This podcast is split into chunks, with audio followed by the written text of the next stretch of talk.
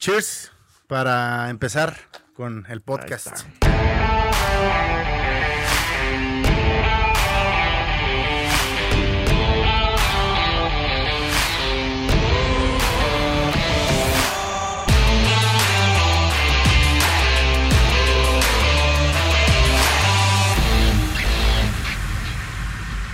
¿Qué tal? Bienvenidos una vez más a Espacio en Calma. Gracias por estar con nosotros en este quinto episodio de la cuarta temporada de, Espacio en Calma.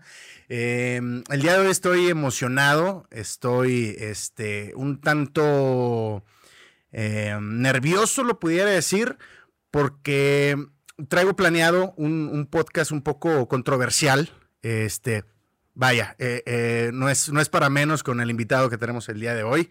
Me refiero a el padre Josué Marcos Agustince. García, Agustín, que en algún momento fuiste, fuiste el más joven de la diócesis de Saltillo. Así es. Ya te destronaron, ya no eres el más joven, pero sigue siendo un joven que está experimentando diferentes ramas. Ahorita estamos platicando también que tú pues tienes un programa de radio que se llama El Huevo Filosófico. Sí, así es, un programa que transmitimos por el 104.1 FM, Radio Universidad, la radio cultural de la Universidad Autónoma de Coahuila. Y bueno, pues estamos ahí todos los jueves en punto de las 11, así es que que nos sintonicen. Llegamos hasta Torreón, así es que también a los que nos vean allá por la comarca lagunera, por el 89.5. ¿Y de qué? Digo, me, imagino más o menos de qué va el, programa, pero ¿cuáles son los temas que, que más sueles tocar ahí en el, en el huevo eh, filosófico? Fíjate que en un primer momento, bueno, la idea siempre, siempre fue filosofía. Cuando surge este proyecto, surge porque Antonio Mier, en ese tiempo el director de la radio, eh, eh, tenía como interés por parte de, Salvador Hernández Vélez, eh, Vélez el rector. Acababa de entrar él de rector. Entonces, la universidad pues, no tiene facultad de filosofía o una escuela de filosofía. Y por lo tanto había como ese interés, ¿no? Que la, que la radio no solo se diera como algo técnico, que, que, luego se le suele dar ese sentido ¿no? a la universidad, sino también el sentido humanístico. Y entonces me pidieron, había ido yo como invitado a dos, tres programas y de ahí hablaron conmigo y bueno, pues se armó el proyecto así de la nada. Yo sin tener ninguna experiencia. Yo no soy locutor, ni soy pues conductor, ni nada. Gracias. este, pero eh, eh, de ahí surgió junto con un compañero que, bueno, pues ya, ya, ya murió ahora en la pandemia, Alfonso Vázquez Sotelo. Y fíjate que nos complementábamos muy, muy bien porque es una hora del programa. Pero Alfonso era, era historiador de profesión y apasionado de la historia, ¿no? Entonces, comúnmente la primera media hora él era el que tomaba la batuta. Sí. Porque situaba el tema que abordábamos dentro del contexto histórico y luego ya entraba yo eh, propiamente con lo filosófico, ¿no? No que él no supiera de filosofía o no que yo no supiera de historia, pero pues ahora sí que con su fuerte, ¿no? Zapatero el zapato. Ah, exactamente. Ya. Entonces, ese, ese fue el proyecto. Y bueno, pues ha funcionado. Ya tenemos, empezamos el primer jueves del 2018. No me preguntes fecha, pero, me acuerdo que era el primer jueves del 2018. Y entonces estamos ya en el tercer año. Ya. Ya vamos para el cuarto año ahora en. Que se suspendió un poquito por la pandemia, ¿no? Fíjate que estuvimos transmitiendo desde casa eh, obviamente al principio, pues que como no sabíamos bien cómo estaba la cosa y que pensábamos que iba a ser como que momentáneo, pero ya cuando se empezó a, extender, extender eh, Silvia de la Cruz, a quien le mando un fortísimo saludo y que yo le digo que es la productora del programa porque pues, ella es la que hizo las cortinillas y la que nos va diciendo dale por aquí, dale por allá. Ya. Eh, eh, ella me invitó, me dice, oye, dice, todavía no podemos lanzar los programas que tenemos. Dice, pero pues ya queremos reactivar un poquito esto desde casa y hice un piloto que se llamaba De Todo, así tal cual, de todo. Entonces hablábamos de todo. Ya. Sí, este, ahí el hábito de la lectura, pues sí, sí lo tengo ahí cultivado y entonces pues eso como que nos daba pues sí, a pie a diferentes temas. Exactamente, hasta de recetas de cocina, ¿no? Literal. Entonces, este, eso, eso estuvimos en un primer momento en la pandemia. Luego ya me dicen, ya se reactiva el programa. Sí. Estuvimos transmitiendo desde casa y apenas el jueves pasado que fue que 12 de agosto, eh, volvimos ya nuevamente a la cabina. Ya. Pues para que lo puedan escuchar jueves. Jueves a las 11 de la mañana, 104.1 FM o por la página de internet www.guadekradio.com después de, aventarse los capítulos de Espacio en Calma, que también se suben los jueves, pero ah, desde las 9 de la mañana. Entonces ahí tienen ya un, un maratón. Termina y luego ya. Ya se van a, a huevear filosóficamente, que es en vivo, ¿no? yo creo que es, un programa en vivo. Pequeña desventaja eh, en estos tiempos, sobre todo para estos tiempos. Me voy a hacer el propósito de, poder abrir como el podcast. Eh, ahorita que ya falleció Alfonso. Alfonso fue el que le puso el nombre. Ok. Yo en un primer momento quería dos nombres, la lámpara de Diógenes, era como la primera opción, o la navaja de Ockham. Okay.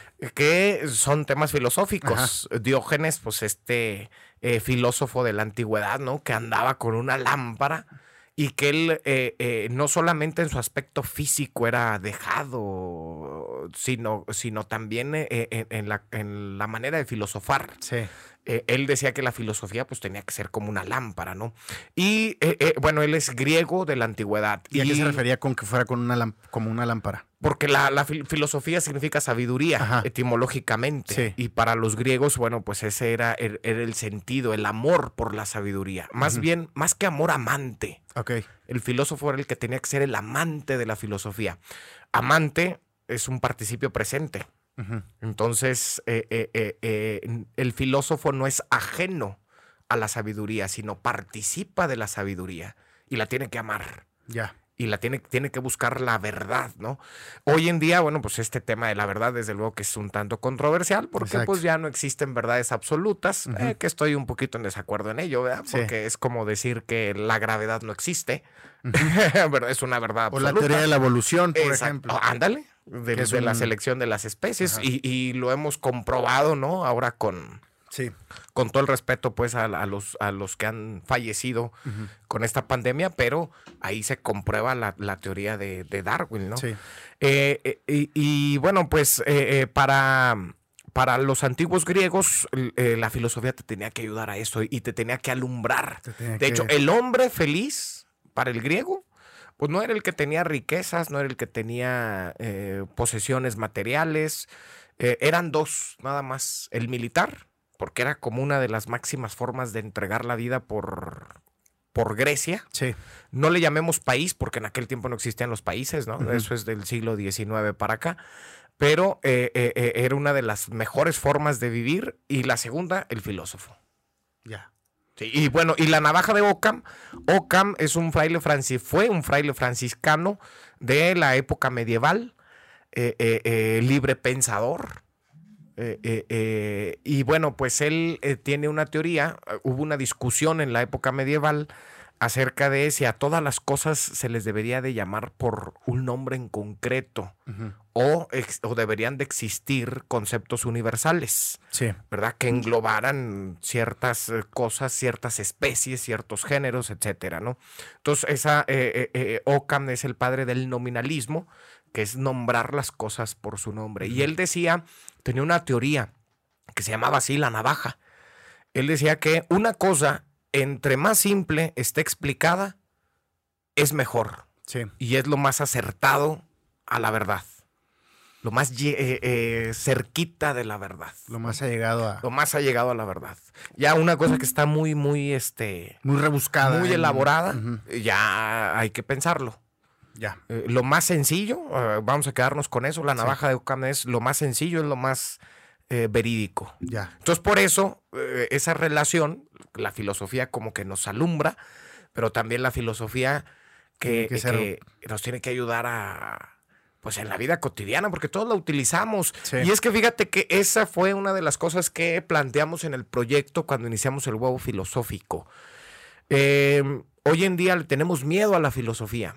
Y le tenemos miedo, creo yo, por varias razones. La primera, eh, como buenos eh, latinoamericanos, nos llega una filosofía europea o hecha mayoritariamente por europeos. Y por lo tanto las traducciones que se hacen de las obras de los grandes filósofos, teniendo en cuenta que un epicentro fundamental de la filosofía va a ser Alemania, Y, bueno, pues cuando quieres traducir el, alemán al español y te topas con... E, el alemán es un, es un idioma aglutinante. Sí, o sea, una palabrita tú le añades sufijos, prefijos y ya cambió de, de, sí, hay, simplemente muchas palabras que no se pueden traducir porque no hay traducción, no hay significado que, que pueda mostrar esa, esa traducción. Entonces yo creo que ese es uno de los principales motivos por los cuales le tenemos miedo a la filosofía, porque tenemos traducciones eh, pobres. Sí. O, o no pobres, sino que han querido ser fieles a lo que dijo el autor, el filósofo, pero de tanta fidelidad, pues se olvidan que nosotros como latinoamericanos pues, tenemos otra estructura mental. Yo, siento que también tiene que ver mucho con el contexto social en el que se escribió, ¿no? O sea, definitivamente. Digo, muchas, muchas, este, digo, por ahí he, leído que muchos escritos de filósofos, pues también eran complementados con, con el contexto social, que, que dependiendo de, de, la, de, la, situación en la que se encontraban o bajo presión, bajo qué presión se encontraban para escribir ciertas cosas, ¿no? Y eh, va de la mano con un tema que, que, yo tengo mucho interés, que digo, tú eres padre eh, de, la religión católica. Cura sacerdote. Cura sacerdote. Para que, sepan. sí, sí, sí, para que quede más claro. sacerdote, este... Y yo he creído por mucho tiempo que, la religión está un poco distanciada o se complementa o se pelea con ciertos temas de la filosofía. No sé si estoy bien o estoy en un pensamiento eh, sí y no. Me explico. ¿Por qué no? Porque eh, todo el dogma católico, soy sacerdote católico y entonces hablaré específicamente de esta religión, obviamente. Eh, eh, las demás desconozco un tanto sus, sus, doctrinas, pero todo el dogma católico tiene un sustento filosófico. De hecho, hay un periodo, estamos hablando del siglo IV aproximadamente, después de Cristo, en donde está cayendo el imperio romano de Occidente, están llegando los bárbaros, ¿no? Pero en donde se empieza a pensar, ¿por qué creemos esto de Cristo en concreto, ¿no? ¿O por qué creemos esto de Dios? Y es en donde vienen personajes que pertenecían al Imperio Romano, que tenían una profesión, ¿no? Abogados, filósofos, etcétera, y que se convierten al cristianismo y que son los que le dan una defensa al dogma católico. Le dan ese sustento filosófico. De hecho, eh, eh, existe como esa disputa entre decir, ah, caray, a ver, lo que hoy la Iglesia Católica cree realmente está pegado a lo de Cristo o estamos hablando ya de un dogma helenizado, porque estamos en, e, e, en, el momento helénico, ¿no? O que, o que fue el paradigma cultural, filosófico, político, social que imperó, pues todavía dentro del Imperio Romano, ¿no? Entonces, todo el dogma católico, si, si, si hay una religión, hay religiones que tienen dogma eh, eh, eh, fundamentado en la filosofía son los judíos y, la iglesia católica. Entonces, si tú lo cribas por la luz de la razón, no vas a encontrar ninguna contradicción, porque todo tiene un cuerpo filosófico de fondo. De hecho, no se puede entender teología si antes no hay previamente un estudio filosófico. Sí. ¿Verdad? ¿Por qué? Porque prácticamente la teología o, el cuerpo dogmático de la Iglesia Católica va a ser un, un acomodo de ciertas doctrinas filosóficas ahora ya cristianizado. ¿Todo lo que, lo que se sabe de la, de la Iglesia Católica ha sido a través de la Biblia o hay más cosas que sustentan la historia de la, de la Iglesia Católica? Eh, la principal fuente de la revelación es eh, eh, la Sagrada Escritura, desde luego que sí. Pero existe lo que es el magisterio de la iglesia. ¿Y qué es el magisterio de la iglesia? Existen verdades que la iglesia católica cree que están contenidas de manera implícita en la Biblia y que eh, ahí es donde entra la infalibilidad del Papa, ¿verdad? Eh, eh, él como pontífice, es que no quiero usar tanta palabra así. Tú dale, tú dale Yo, ya entiendo ciertas palabras y si no las traducimos. Como guía, sí. como líder, pues, ¿verdad? Eh, eh, es, eh, después de un consenso, obviamente que tiene que haber todo un protocolo. Claro. Hoy en día de, pensamos qué significa que el Papa es infalible, que no se equivoca en dos cosas nada más, en cuestión de fe y de costumbres. Que es costumbres, cuestiones de moral. ¿Sí? Nada más. Y tenemos desde 1950 que no se utiliza la infalibilidad del Papa. Y hoy, desgraciadamente, y esto es gracias a, que se tiene una mala concepción o que se desconoce qué significa, eh, eh, se piensa que, ah, porque el Papa lo dijo, ya lo tienen que creer. No. No, no, no, no, no, no, no, no, no, no, no, no, no, no. O sea, desde 1950 no ha habido un Papa que lo utilice. ¿Sí? La, última fue, y justo ayer, 15 de agosto, fue precisamente para proclamar el dogma eh, de la asunción de María a los cielos en cuerpo y alma, que celebramos los, el 15 de agosto. ¿no? Ya. Muchas cosas de, la Sagrada Escritura, como tú la mencionas, no pueden ser verificadas o simplemente están tomadas o están basadas en, en, hechos históricos, pero de, de egipcios. O sea que, ah, y babilónicos. pero que no fueron meramente unos pastores que escribieron ciertas. No, no, no, no, no. Yo creo que también en eso hay un error. Obviamente que hoy en día no podemos creer que el universo se creó en siete días. Sí, totalmente. O sea, para empezar, o sea, para empezar te la pongo así facilita, pues así como que quién estuvo ahí para corroborarlo.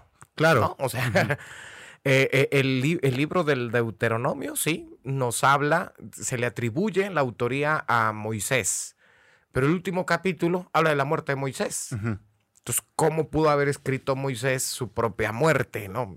Entonces, eh, ¿a, qué vamos con esto? A que la escritura toma acontecimientos que el pueblo de Israel vivió, me estoy refiriendo al Antiguo Testamento, y que le dan un sentido un sentido teológico. Pero ¿quién comprueba que eso sí fue escrito por gente que, que, lo estaba viviendo realmente y no gente que estaba construyendo una historia y unos personajes? ¿Cómo, cómo se comprueba? Bueno, pues ahí es donde entra precisamente la, eh, eh, eh, lo interdisciplinario de la teología, ¿no? Sí. O sea, hablamos de arqueología, de etnología, de lenguaje. Se me va ahorita el pero estamos hablando de que, digo, en ese tiempo, de entrada, no cualquiera podría agarrar papiro para escribir, era muy caro. Estamos hablando que el papel se inventó, que será 500 años después de Cristo, el papel. Mm, sí, sí, el papel, como, tal. Y que también tener papel era carísimo, no era para cualquiera. Entonces yo de repente no concibo el hecho de que pastores o gente que no tenía dinero o que no tenía un poder podía tener acceso a papiro y, letra, digo, y, tinta y lápiz, no sé, para escribir ciertas cosas. Sin duda alguna, muchos de los escritores del Antiguo Testamento debieron de haber pertenecido a la corte. Y sobre todo se habla de que eh, mucha o gran parte de los textos bíblicos, hablemos de eh, el Pentateuco y luego los libros históricos, ¿verdad? de la Biblia, se escriben durante el reinado de David y por orden de David. Entonces, obviamente que le meten lana, ¿no? Claro. Y, la gente que debió haber escrito debió haber sido gente. Y, acuérdate, de alto rango, y con poder. aparte, acuérdate que los judíos siempre han sido los dueños del mundo. Sí, sí, siempre. hasta la actualidad, ¿no? Sí, totalmente. O sea, y es sorprendente.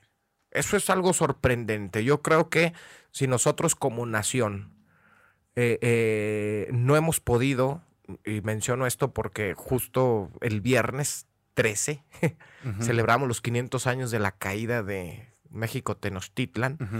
y, que a 500 años no sabemos ni cómo llamarle, y no sabemos ni a quién echarle la culpa, y no sabemos ni quiénes fueron los vencidos, ni quiénes fueron los vencedores, ¿verdad? Y, andamos ahí con que si pedir perdón o que nos pidan o, o cómo, ¿verdad? con todo respeto, este, es porque no hemos aprendido de la historia. Y el pueblo de Israel sí. O sea, les ha ido de la patada a lo largo de su historia. no han podido regresar a la tierra prometida y todos los problemas que hoy oímos de eh, eh, allá en el Medio Oriente, pues es precisamente por un sentido teológico acerca de la tierra, ¿no? Esta tierra es mía porque Dios me la dio. Sí. Pero son los dueños. ahorita. Pues son los dueños. Se levantan. Les fue de la patada con el holocausto. O sea, les mataron tres millones de, de una nación que eran seis millones. Les matan tres. O sea, te matan la mitad de la población. ¿Y hace cuánto fue el holocausto? ¿60 años? ¿Sí? 1940 mm. y tantos, treinta y tantos. Este, y, ahí están, levantados. Entonces, en el Antiguo Testamento, quítale la fe. Y es eso. Un pueblo que se está levantando, un pueblo que está luchando. Yo me llamo Josué y hay un libro en el Antiguo Testamento de Josué y con quien tengo la oportunidad le digo, quítale la fe a ese Josué. Era un sanguinario. Sí. O sea, era un guerrero, le valía queso, o sea, lleguen y maten y hagan, pero ¿qué es lo que hace? Que tenga un sentido teológico, precisamente que el pueblo de Israel no, no ve sus acontecimientos como algo aislado, sino como dentro de un plan. Esté bien o está mal, no es el momento de juzgarlo. ¿verdad? Sí. O sea, e, e, estuvo bien Josué o no, o estuvo mal, o eh, yo creo que eso más bien le toca a una disciplina, eh, no sé, jurídica, eh, legal, etcétera, ¿no? Sí. Pero, ¿qué es lo que está ocurriendo? Un pueblo que está buscando su tierra, que está buscando su cómo salir adelante y le dan una intervención de Dios a lo que viven. Ya. Pero lo que yo no, no logro entender muy bien, y a lo mejor es que estoy un poco tapado en el tema, es eh, ¿por qué, ¿por qué darle tanta, tanta importancia a, la Sagrada Escritura si, pues si me estás diciendo que a lo mejor muchas cosas ya se tergiversaron, ya se cambiaron y la Iglesia Católica se sigue rigiendo bajo la, Sagrada Escritura, ¿no? Sí. Porque, a ver, yo creo que los tiempos han cambiado. Sí. No es lo mismo eh, eh, eh, esto que me estás planteando en la mesa de diálogo ahorita en el 2021 a como lo fue en el siglo XIX, a como lo fue en la época medieval. Eh, obviamente que si hablamos de la época medieval, lo que regía el mundo era la Biblia. Y tenemos el caso eh, Galileo, ¿no? O sea, ¿cuál fue el conflicto con Galileo? Que Galileo decía que la Tierra no era el, el centro del universo. Y resulta que en el libro de Josué pues hay un momento en donde eh, eh, precisamente donde se, está peleando, se está luchando, eh, Dios le dice, vas a detener el, sol, ¿no? Entonces, ah, caray, como que no es el centro del universo, ¿no? Ese era el conflicto. Se entiende desde los parámetros de la época medieval, ¿no? Si es la autoridad suprema lo que rige un hombre, la vida de un hombre, de una mujer medieval, estaba regida por la Biblia, pues era entendible que, hubiera ese tipo de conflictos. Siglo XIX, eh, viene el positivismo, viene eh, eh, todo este nacimiento de las ciencias, como las conocemos en la actualidad, y obviamente que también hay un conflicto, ¿no? que en, yo creo que ahí sí la iglesia actuó un poquito tarde. En lugar de aprovechar el nacimiento de las nuevas ciencias, pues como que se puso a, a discutir. Eh, eh, no a discutir, sino a cerrarse por completo, ¿no? ¿Cuándo viene ese diálogo con las ciencias? Entrado el siglo XX. O sea, ya por ahí de 1920 aproximadamente es cuando eh, hay un papa que dice, no, pues o sea, esto desde 1890 más o menos empieza, pero ya, ya donde está fuerte. Entonces, obviamente que hoy en día es cierto que para nosotros Dios se nos revela a través de la Sagrada Escritura. Pero yo no puedo decirle, o, sería absurdo decirle a una persona que eh, eh, tiene que creer que el mundo se creó en siete días, porque la doctrina del Big Bang o la teoría de la eh, evolución, etcétera, no son válidas. Eso es absurdo. O sea, inclusive hasta ridiculizaríamos nuestra misma fe, ¿no? Pero es algo que no se enseña en la Iglesia Católica, porque yo he platicado con mucha gente que es católica y sigue negando la teoría de evolución, sigue negando el Big Bang, sigue negando muchas cosas que como tú lo dices, o sea, en estos momentos ya negar esos temas tan estudiados y tan esclarecidos es algo pues así lógico, ¿no? Yo quiero que yo quiero que hagamos como una una em, imaginemos la Iglesia Católica como un pastel, ¿no? En donde tenemos varias rebanadas de, lo mismo. Es lo mismo, pero varias rebanadas. Dentro de la iglesia existen eh, infinidad de grupos. Sí. ¿No? en donde... Dentro de una religión Desgraciadamente, desgraciadamente, y, lo digo, lo digo sorprendido y tratando de querer darle una explicación que no la tengo. Hoy en día, ¿sabes en dónde encontramos más ese tipo de pensamiento? ¿En qué población? En los jóvenes. Dentro de la iglesia, justo hace menos de un mes, y te pongo así, te planteo el ejemplo, ¿no? Eh, eh, antiguamente las misas eran en latín, eh, todo un ritualismo, todo esto que luego nos achacan de, de poseer riquezas y demás, siento yo que se debe mucho a que antes del Concilio Vaticano II, estamos hablando de 1968, pues sí, un, sacerdote al momento de dar la misa se tenía que se vestía lujosamente, era, era, era un lujo, era un lujo. Viene la reforma del Vaticano II, del 68 para acá, y viene toda una serie de reformas dentro de la misma iglesia, ¿no? Y eh, eh, teníamos, eh, bueno, con, con Benedicto XVI se volvió como a dar permiso, nunca se prohibió el dar la misa en latín. Lo que se permitió fue que la misa fuera en las lenguas vernáculas y cambiar los atuendos, eh, simplificar la liturgia, ¿no? Volver un poco a los orígenes.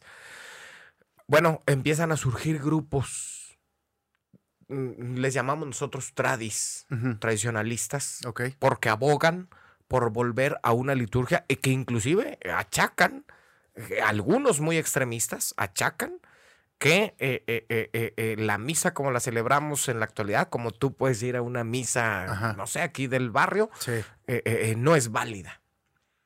Y bueno, pues acaba de salir un comunicado, ¿verdad? del Papa, donde se prohíben ya todas esas cosas porque en, lugar de estar uniéndonos, nos están dividiendo. A lo que voy es que lo sorprendente es que la mayoría de los miembros de este tipo de grupos son chavos como tú. ¿Se te hace?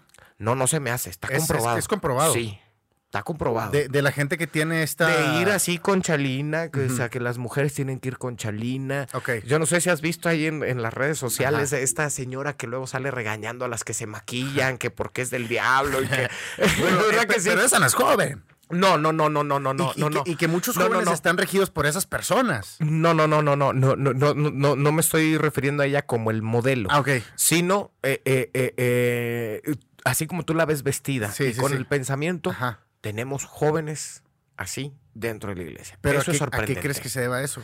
Fíjate que yo creo que dentro de la historia existe la famosa ley del péndulo. Sí. ¿Sí? O sea, que la historia no sabemos qué tan comprobable sea esto, ¿verdad? Pero que la historia, pues al final de cuentas es como un péndulo, ¿no? En unos momentos está en un extremo y luego en otros momentos está en, el, en, lo contrario. Yo creo que ahorita, ante este mundo que es relativo, porque tú puedes construir tu verdad, sí. porque este mundo tú eres el que dices que está bien y que está mal. Este mundo tan subjetivo, ¿no? Yo creo que eh, eh, siempre se trata de buscar algo que ya nos funcionó en medio de las crisis. Algo de lo cual nos tenemos que agarrar, agarrar, ¿no? Cuando una persona está nerviosa, está hasta así, ¿no? Así, eh, anclada, ¿no? Yo creo que es efecto de eso efecto de, de lo que vivimos en el mundo, de eh, eh, no tener cosas tan claras en donde pues hoy simplemente pues, a un niño le hablas acerca de la familia y pues va a ser distinto a lo que tú y yo entendimos. Y es más, entre tú y yo va a haber una diferencia en el concepto de familia, ¿no? Sí, sí, sí, hay, una diferencia hay una diferencia generacional, ¿verdad?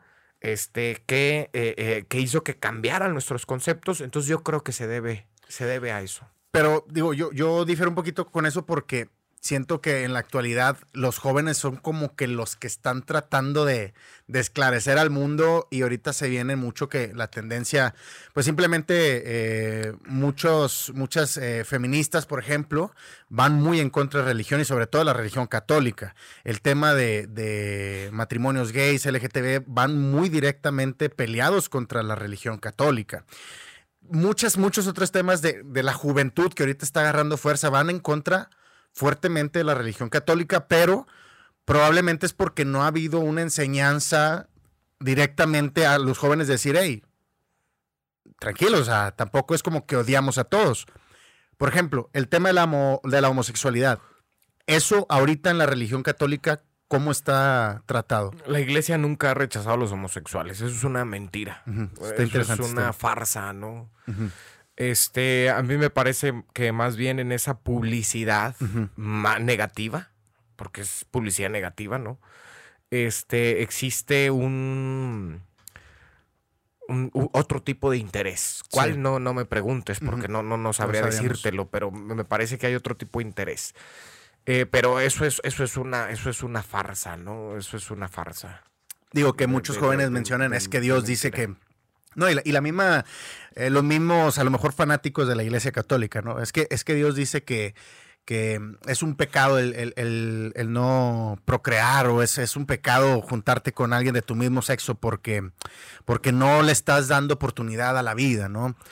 O sea, bueno, no vayamos tan lejos. O sea, aquí en la diócesis de Saltillo tenemos una pastoral para personas homosexuales, ¿no? O sea, esta comunidad que hoy es San Elredo, pero que se convirtió en asociación civil, surge precisamente como una respuesta de la iglesia para el acompañamiento a las personas eh, con preferencias eh, eh, por personas de su mismo sexo, ¿no? Sí.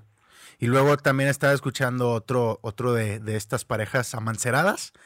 De, de, las, de las personas amancebadas. Que, amancebadas, amancebadas, perdón. amancebadas otra cosa. sí, caray. amancebadas, perdón. ¿Cuáles son esas? no este, que es como que la, la, la, unión libre, ¿no? Que también ese es un pecado. Eh, hoy también hemos, no hemos reformado, obviamente. Es que la norma nos dice no. Sí.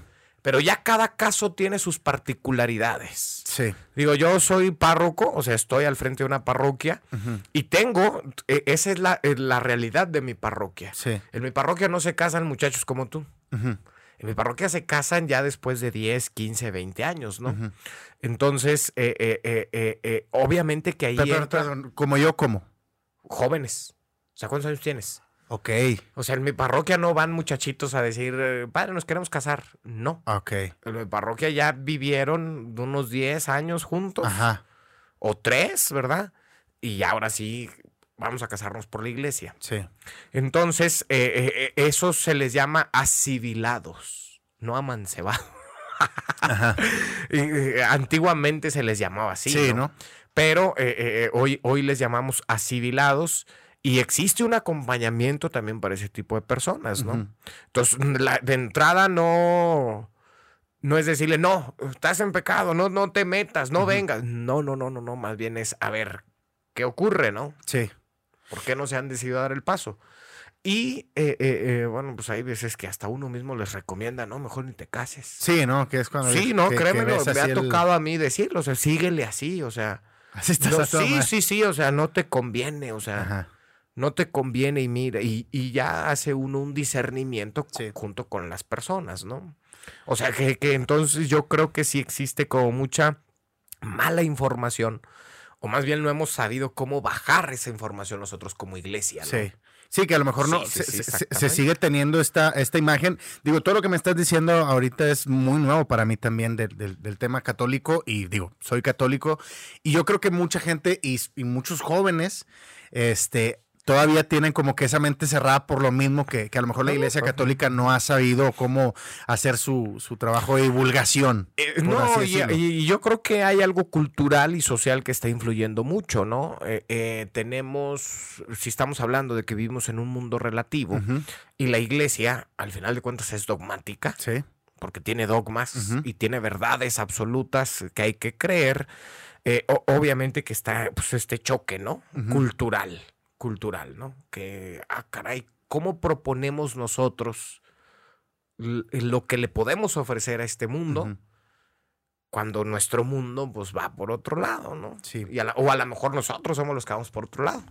Y digo, ya, ya como me, lo, me, lo, expones y viendo como que se está la, la, religión católica, digo, no, no hablo de otras religiones porque directamente tú eres eh, católico, Este, se está reformando cada vez, ¿no? Con el paso del tiempo, se está adaptando, pero entonces no puede ser una religión populista, o sea, que, que solamente busca, pues, estar ahora sí que actualizándose para caerle bien a la gente. No, no, no, no, no, no, no, no. ¿Qué, es, lo que busca la, ¿qué es lo que busca la, la religión Llevar el mensaje de Cristo. Pero ¿no crees que se vaya deformando con cada cambio que está teniendo? Porque el mensaje sigue siendo el mismo. ¿Cuál es el mensaje? Ese, la salvación que Cristo nos trae. ¿no? La manera de presentarlo es la que ha cambiado en dos mil años.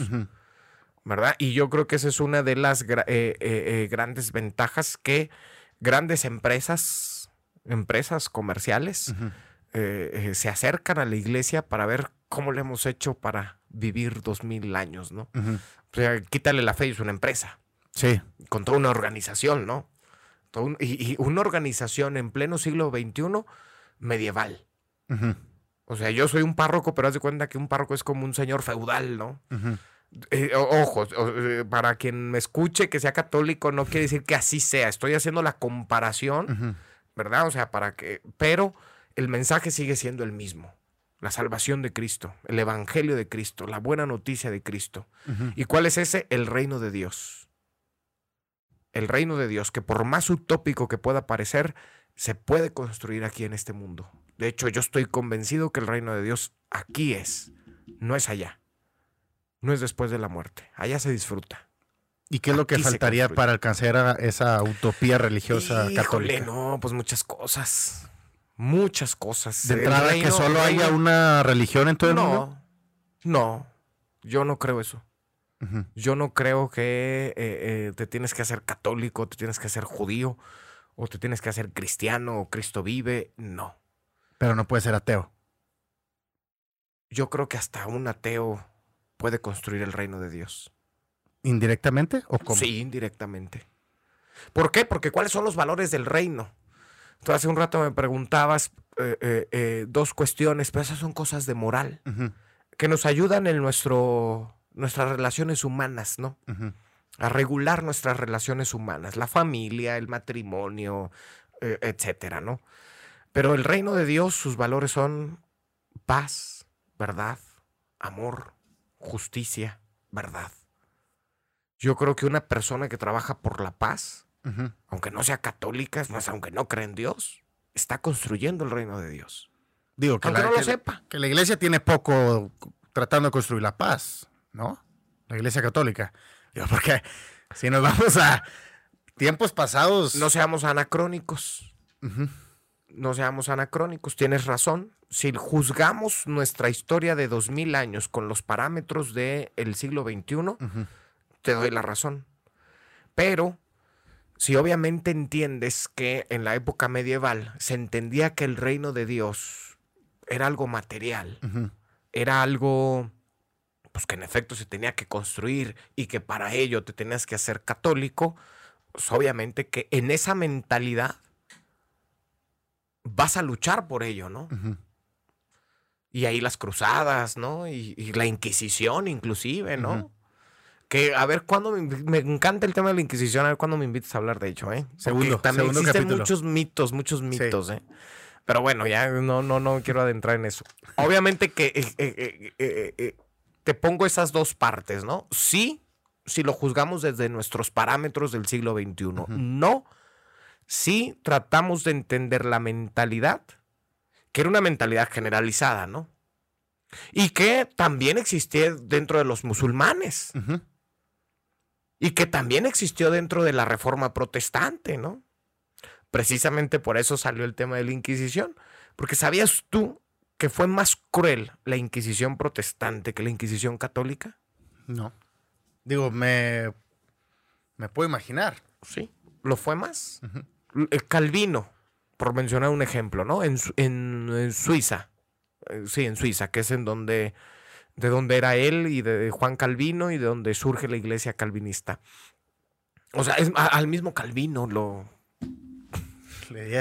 sí, o sea, digo, no, con esto no estoy tratando de hacer una apologética, porque esa sería una apologética pobre, mediocre, ¿verdad? De decir, nosotros somos, eh, hicimos menos que aquellos. No, obviamente que ambas cosas no son, hoy en nuestros, nuestra mentalidad contemporánea, pues no son admisibles, ¿no? Pero volvemos a insistir, ¿qué interés hay de fondo de la desinformación que luego se hace, de las fake news que luego hacemos?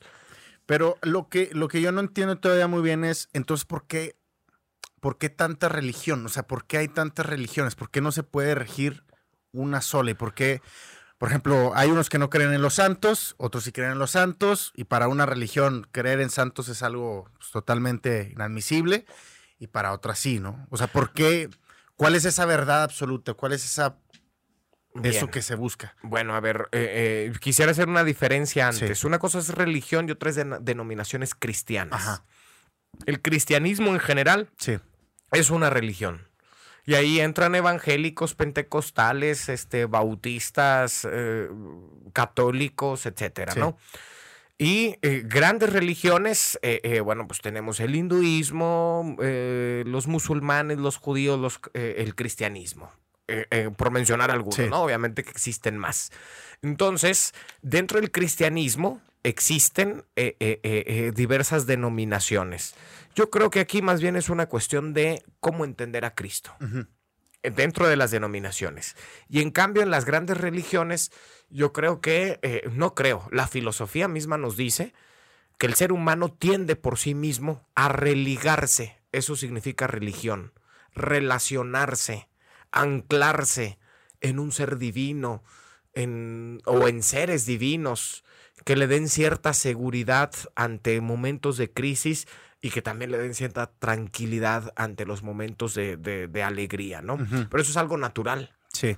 Sí, eso es algo natural. Es más, nuestros antepasados, eh, eh, hablemos pues de Australopithecus, de Homo sapiens, etcétera, ¿no? Estoy mencionando nombres así, ¿verdad? Sí. Pero nuestros grandes antepasados, ¿en torno a qué han encontrado sus restos?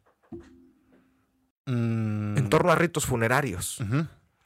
Si estás hablando de ritos funerarios, es porque creen en una vida más allá de la muerte. Si no, pues tirarían el cuerpo ahí donde fuera, ¿no? No le darían ese decoro que le damos a los cuerpos, ¿no? La religión surge con el ser humano.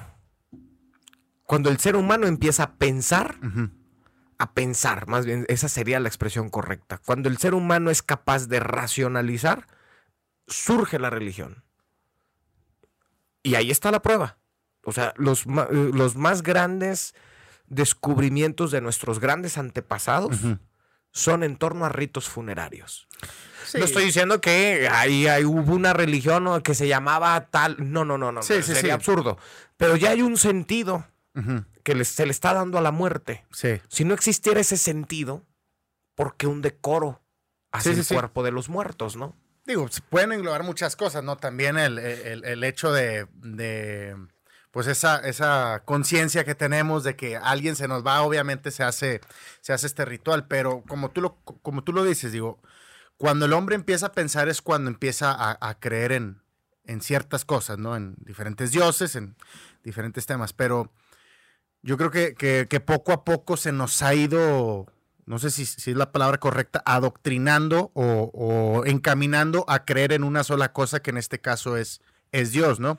Y muchas veces este mismo Dios en el que creemos nos prohíbe en creer en otras cosas, en otras deidades y en, otros temas. Hace la semana pasada estaba platicando con, con una chica que ella hace tarot y ella me dijo, yo me tuve que, que, salir del tarot porque mi mamá era católica y ella se enojaba porque decía que esto era diablo era de... No, no sé si ella te mencionó que, eh, bueno, desconozco y no, no quisiera aventurarme a hablar mucho de ello.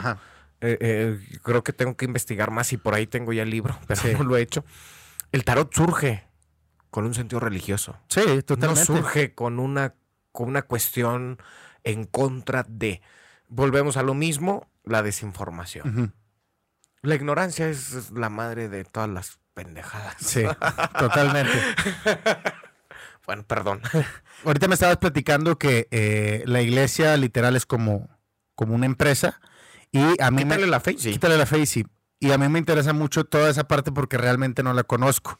Estaba leyendo algo del SAT y decía que de entrada la, la iglesia no, no paga impuestos. No, eso es una mentira y te lo digo yo que soy párroco, cada mes tengo que pagar mis impuestos. De hecho, me multaron hace poco porque se me pasó un impuesto, el impuesto sobre la nómina, y me cayó la multa por parte del gobierno del estado. Entonces, eso es una mentira. Entonces el SAT nos está mintiendo. Está mintiendo, exactamente. Las asociaciones religiosas. Las asociaciones, yo tengo mi RFC como asociación religiosa, mi parroquia tiene que estar dada de alta primero en gobernación. Ajá. ¿Verdad? Pues como el permiso que el gobierno nos da para poder circular y luego, obviamente, tener que eh, eh, eh, hacer todo el trámite de la FIEL, del RFC, etcétera, del SAT. Eso, eso, es una, ¿Y de dónde sale, o sea, de dónde sale la nómina del, de, la las limosnas, literal. ¿Sí? Sí, claro. Yo quisiera que hubiera alguien que llegara y me dijera, tenga, padre, ahí está el dinero. Digo, porque traigo muchas construcciones ahorita en la parroquia y literal sale de las limosnas. Porque también otra cosa que había leído. Limosnas y oficina. Ajá. Que es justamente, o sea, que la, iglesia católica estaba dentro de nómina de del gobierno. No, pues eso es una mentira. Yo quisiera, yo tengo, desde que empezó la pandemia hasta hoy, Ajá ¿qué es hoy? 16 de agosto del 2021 que no cobro mi sueldo. Porque he preferido asegurar el sueldo de mis trabajadores. Porque obviamente que se redujo la, eh, la, entrada de recursos al momento en que nos, nos cierran por completo. Y luego eh, ahorita estamos trabajando con un aforo reducido. Eh, no, no, son los mismos ingresos y yo te puedo decir y comprobado con mi contador y demás que tengo desde marzo del año pasado a hoy que yo no recibo mi sueldo íntegro. Y tienes tus negocios aparte, me imagino. No, no tengo negocios. ¿Y cómo le estás haciendo para sobrevivir? Saco lo de la despensa. O sea, tomo, eh, que obviamente, pues eso lo algo tengo que comer, ¿no? Pues, sí. Eh, eh, y eso es todo. ¿Tú ahorita dónde estás viviendo? Yo vivo en la parroquia. Vives en la parroquia. Vivo en la iglesia, exactamente. Y, luego, ¿cómo se asignan a cada uno en, en las parroquias y todo? O sea, ¿cómo es esta eh, Sabes que tú te vas a ir para la parroquia de. Ahorita estás en la de. San Alfonso. San Alfonso. En, Colonia Universidad Pueblo, mejor conocida como Tetillas, Coahuila. Excelente. ¿Y, cómo te asignaron a esa parroquia? ¿Cómo se hace este, eh, Existen perfiles que hay que cubrir. Los desconozco por completo porque eso es, eso es algo que solamente maneja el obispo. y con un, con un, colegio que se llama Colegio de Consultores, que son ciertos sacerdotes con un número reducido, y que es confidencial lo que se menciona ahí, ¿va? Precisamente porque eh, eh, el que tiene la última palabra es el obispo. Sí. Él eh, se les llama colegio de consultores precisamente por lo mismo, porque solo consulta cuando quiere hacer un cambio, ¿no? Y entonces ya ahí supongo yo que se proponen nombres y ya se hace alguna votación, ya, pero al final el que decide es el, el, el, obispo. El, obispo, es el que los, los asigna y todo eso. Pues está, digo, me gustaría como que meterme más a al, tema porque me, interesa mucho cómo es que hacen esa, esa selección de que sabes que tú te vas para acá o cómo se construye una nueva parroquia, o sea... Ah, bueno, eh, para construir una nueva parroquia se tiene que hacer un estudio eh, eh, socioeconómico. Sí. Y religioso también, obviamente, ¿no? O sea, una nueva parroquia, bueno, pues se tiene que asegurar precisamente que sea sustentable por sí misma y que eh, eh, eh, el tipo de población, cuánta población va... De hecho, yo ahorita estoy haciendo un estudio, o vamos a empezar más bien a hacer un estudio para dividir la parroquia, es una parroquia muy grande, donde ya puede surgir una nueva parroquia. Y, por ejemplo, te piden este cuántos centros de educación hay, te piden el número o sea, miden como un nivel socioeconómico aproximadamente y ya van viendo templos, inmobiliario, mobiliario, perdón. ¿Qué tanto se le mete y todo eso? Exactamente. O sea, dependiendo de la colonia, ¿sabes qué le vamos a meter? Un millón de pesos a... Pues no tanto, créeme lo que... Cree. Es que la gente piensa que... No, digo que la yo, puse, no, no, yo puse un ejemplo. No, no, porque el Vaticano sí está bien forrado, ¿no? Sí está forrado, pero los bienes no son de la iglesia. son del gobierno italiano. Sí. Con los tratados de Letrán, 1924, creo. Ajá. No, no, no me hagan caso de la fecha. Pero tratados de Letrán, principios del siglo XX, Benito Mussolini y Pío XII, creo Ajá. que fue. Creo que fue Pío XII. Este, hacen estos tratados y todo lo que tú ves allí, pues cuando dicen que véndalo para los pobres, pues, no lo podemos vender porque no es nuestro. Sí. En México las iglesias no son de nosotros, son del gobierno. Entonces, pues díganle al gobierno que las venda. La- las iglesias son del gobierno. Sí, así es. Todo, eh, ah, las iglesias de 1992 hacia atrás, Ajá. todas son propiedad federal. De 1992 en adelante, que fue cuando se restablecieron las relaciones México-el Vaticano, eh, es cuando se empiezan a crear asociaciones religiosas Sí. y en donde ya nosotros entramos dentro del sistema tributario Ya. y legal. Hace De- tiempo tenemos sí- un marco jurídico. Ya, ya, ya. ¿Qué puedo hacer y qué no puedo hacer? ¿Qué puedo decir y qué no puedo decir? Sí. Desde el gobierno. Y ahí ya la iglesia ya eh, eh, eh, eh, es poseedora de bienes. Ya.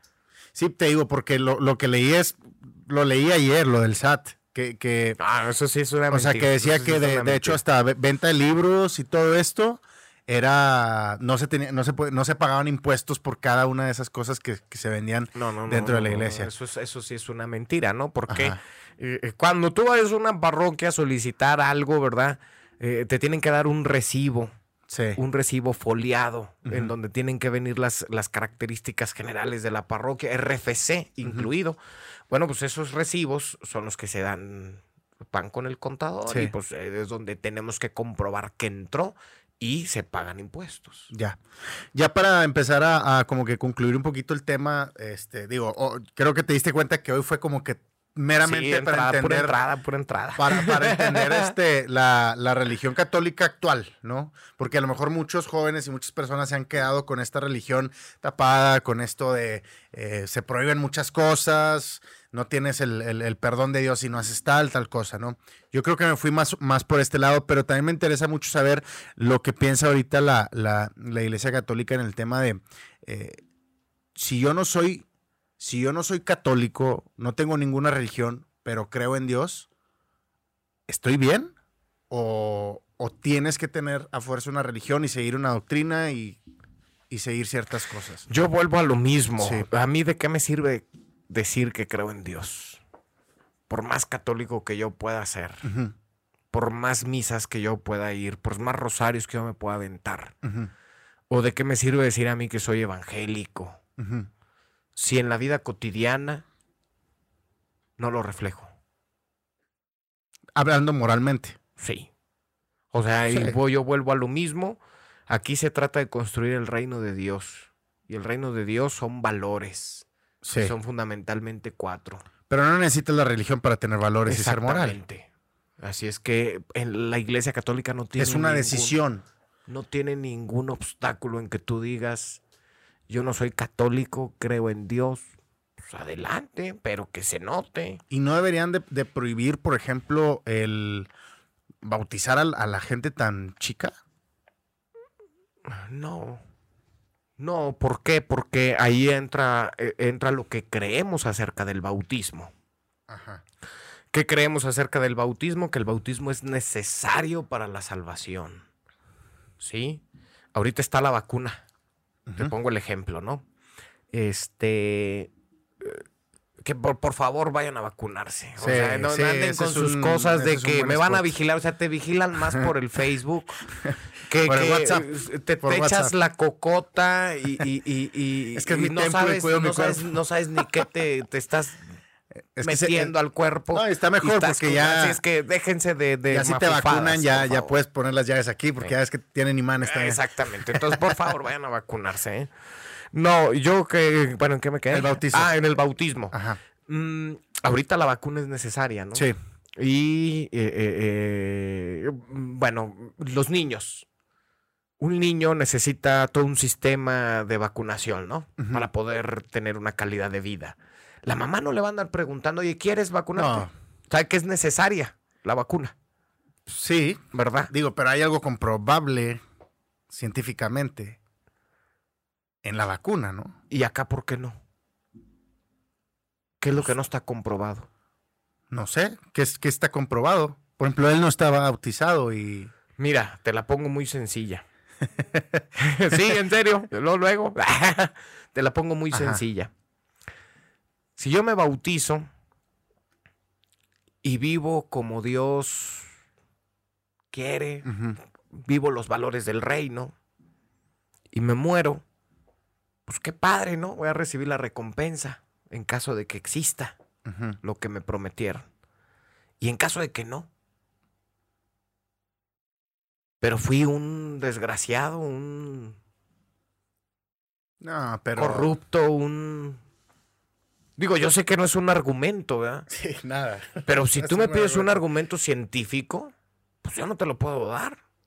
Sí, a, eso es a lo que me refiero. Digo, la vacuna es, es comprobado científicamente. A lo que voy es, les damos el bautismo a los niños. Ajá. Y al final de cuentas el niño va a saber el día de mañana si lo sigue o no lo sigue.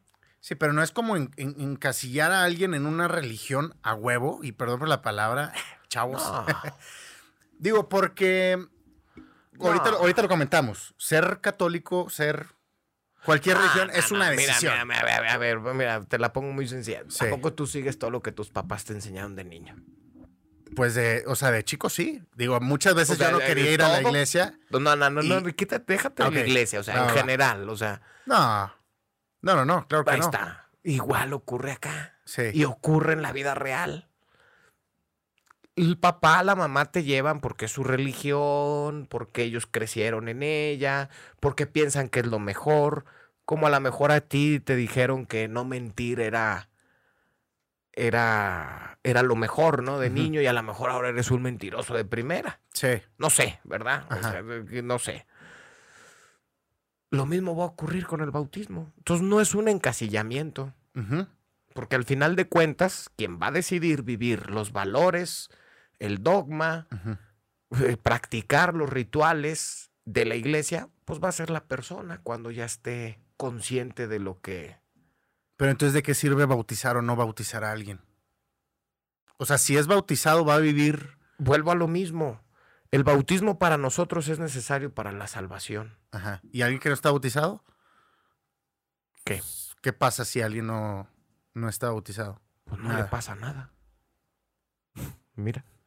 ¿Te ha pasado algo? Vivía Eres buena persona. Le echas ganas. No pasa nada. Sí. en resumen es una elección de vida ser católico. Lo interesante aquí es tener valores. Del reino. Los valores del reino de Dios. O vuelvo a lo mismo porque esa es la base. Eso fue lo que predicó Jesús. Sí.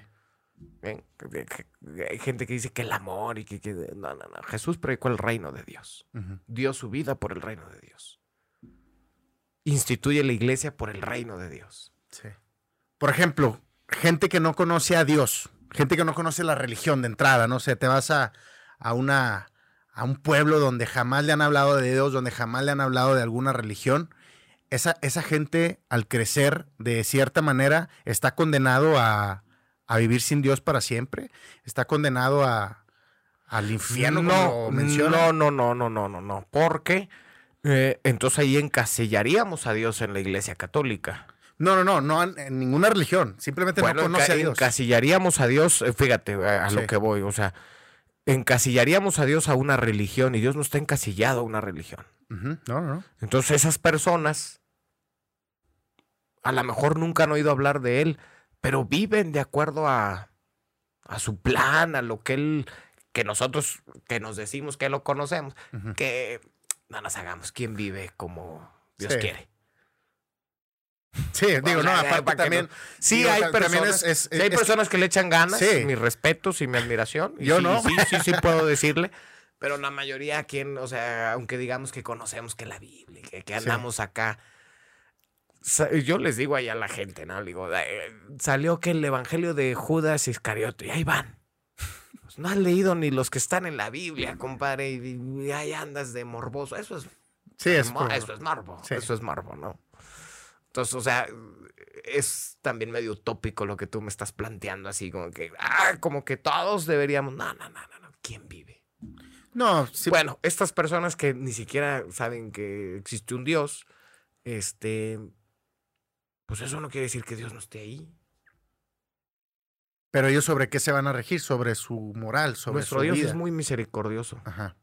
Y Dios es mucho más grande de lo que yo como iglesia católica pueda decir, de lo que aquel que se dice un cristiano pentecostal pueda decir. Y si alguien como Nietzsche, por ejemplo, dice Dios, que, dice Dios ha muerto o Dios no existe, por ejemplo, Dios, Dios ha muerto. Dios ha muerto. Digo que es, que es este, muy extenso ese tema porque. Sí, está, interesante también. Sí, ¿eh? después lo podemos platicar. Y luego, después en, Alemania hay una barda que dice Nietzsche ha muerto, atentamente Dios. sí. Y sí. Que, no se refiere, que, no se refiere exactamente a. A que Dios a, a, matar a Dios, no, no, no, no, no, no, sino a todos los valores occidentales. Pero si hay alguien que dice, ¿sabes qué? Para mí, Dios no existe, yo me rijo, me rijo sobre otra cosa, pero tengo moral, tengo valores. Ahí está Dios. Ahí está Dios. Ya. Implícitamente, aunque él diga que no, pero. Digo, hago estas preguntas porque este, son, son preguntas que me las he hecho durante la vida y, nunca había tenido, yo creo, como que la, cercanía tan directa con alguien como tú, que tú eres muy abierto en, en diversos temas Ah, este... que no me oigan los altos mandos de la iglesia. mañana no pero de caso. Sí les tengo miedo. Sí les tengo miedo. ¿Pudieran correr por algo de, de forma de pensar? Eh, no. no. No, no, no, no, no, no, no, Este. No. Existen llamadas de atención, eso sí. Eso sí pero así correrme por decir... Eh, o por cierta ideología que tú tengas o, que te contradigas o que contradigas algo de la... Ah, bueno, eh, ahí sí, se llama excomunión. Esa es la excomunión. Ajá. Esa es la excomunión. Eh, por... O sea, que tú el día de mañana te pares... Sí, que tú el día de mañana te pares y digas, ¿sabes qué? Yo ya no voy a bautizar a niños hasta que tengan 15 años. Sí, sí, sí, ahí sí, órale, vas para afuera. ¿En serio? Sí, claro. O sea, no te puedes revelar. Sí, porque, por, porque fíjate, o sea, ese es mi pensamiento. Ese es, si supongamos que yo lo hago mañana, ¿no? Pero ese es mi pensamiento, muy personal. Yo no puedo desatender a las gentes porque yo piense de esa manera. De esa manera. Las personas siguen solicitando. Y si ellas lo están solicitando, es porque creen. O porque quieren hacer fiesta o por lo que quieras. Sí, güey. Pero, pero, pero así, como, así como le ha recomendado también a ciertas personas de que no, no te cases o, no lo has hecho. De que no, tú estás mejor así, güey. ¿Cómo? De que, no te bautices. Ah, no, ajá, o sea, que, que, tú, que tú, no, digo, no, no poniéndolo así al pie de la letra, pero tú diciendo, señora, mejor que tengan más edad para que ellos. O sea, como mm. tú empezar a ponerte tu propia postura de decir, ¿sabes qué? Yo pienso de esta manera y quiero seguir mi iglesia de esta manera quiero seguir enseñando los valores de Dios, pero quiero que el niño también tenga ya conciencia de decir quiero ser bautizado o no quiero ser bautizado. Si tú te pones en esa postura, vámonos. No, bueno, es que no. No, no, no, no, no, ahí sí no, puede correr. Sí lo, sí lo he hecho, sí lo he hecho, pero en razón de la familia. Ok. O sea, en razón cuando alcanza uno a descubrir, pues ahí ciertos índices que te van diciendo, pues, ni para qué lo bautices. Ya. si tú llegas a, hablar de alguna confesión, estás igual. Esa es comunión en el mismo momento. Ahí sí no necesito que Roma me mande una cartita diciendo, es como yo, yo ya en conciencia lo sé, que es excomunión en el momento. O sea, si tú llegas a decir, no, hombre, es que entre sacerdotes. Yo te puedo. No, o sea, podemos decir, porque por ejemplo, para cuando te dan clases, ¿no? De, cómo confesar. no, existe una clase de cómo confesar, ¿no? Tiene otro nombre. Pero este, eh, para que se resulte más ilustrativo, cuando te enseñan a cómo confesar, pues obviamente que te presentan casos. Aquí el asunto es cuando revelas la identidad de las personas, ¿no? Ok. Aunque sea algo sí, que yo diga, pena de muerte. Vino Enrique y me dijo que este mató a no sé quién. Ni modo. Te lo llevas a la tumba primero morir. Y eso no, no, no, no choca con la justicia que tanto. No, porque. No, porque yo no maté. yo por qué voy a asumir la responsabilidad del otro, ¿verdad? responsabilidad, pero sabes que no se está haciendo allí, justicia, pero allí entra, Dios lo va a castigar a él. Pero allí entra mi consejo. Sí. O sea, mi consejo no va a ser decirle quédate calladito, ¿verdad? Mi consejo es, a ver, a un pecado hay una, hay una consecuencia, ¿no? Y la penitencia que se pone en el sacramento de la confesión debe de resarcir el pecado. Yo robé, yo tengo que devolver lo robado. Yo maté, pues obviamente no le puedo devolver la vida. Pero si puedo ir, eh, tengo, no puedo, tengo que ir a entregarme, ¿no? ¿Sí me explico? Sí. Pero, y, pero yo no puedo asumir la responsabilidad. Eso es imposible. Psicológicamente es. Yo no puedo hacerme responsable de lo que yo no hago ni digo, ¿verdad? Y luego ya esa persona ya queda redimido de sus. de su pecado o hasta que él vaya a la cárcel. Hasta que él vaya a la cárcel, hasta que él pague. Cumple la penitencia que dicta la ley. Exactamente. Exactamente. Y si la ley dice un año, pues un año y con eso ya te eh, perdonó. Sí, sí, exactamente. Te perdonó Dios. Exactamente. Pues Dios creemos que perdone en el sacramento de la confesión. Esperemos. A mí hiciste duda. No te creas. Pues, muchas gracias. Tenemos muchos temas de qué platicar. Digo, ahorita quería empaparme mucho de, de la religión católica, pero también hay otros temas que tratar contigo de, más que no nada más es la iglesia católica. sí, por favor, yo creo que este espacio está muy padre y qué bueno, ¿verdad? Yo creo que, que este momento lo has sacado desde el fondo de ti. Sí. más, tus inquietudes. Ajá.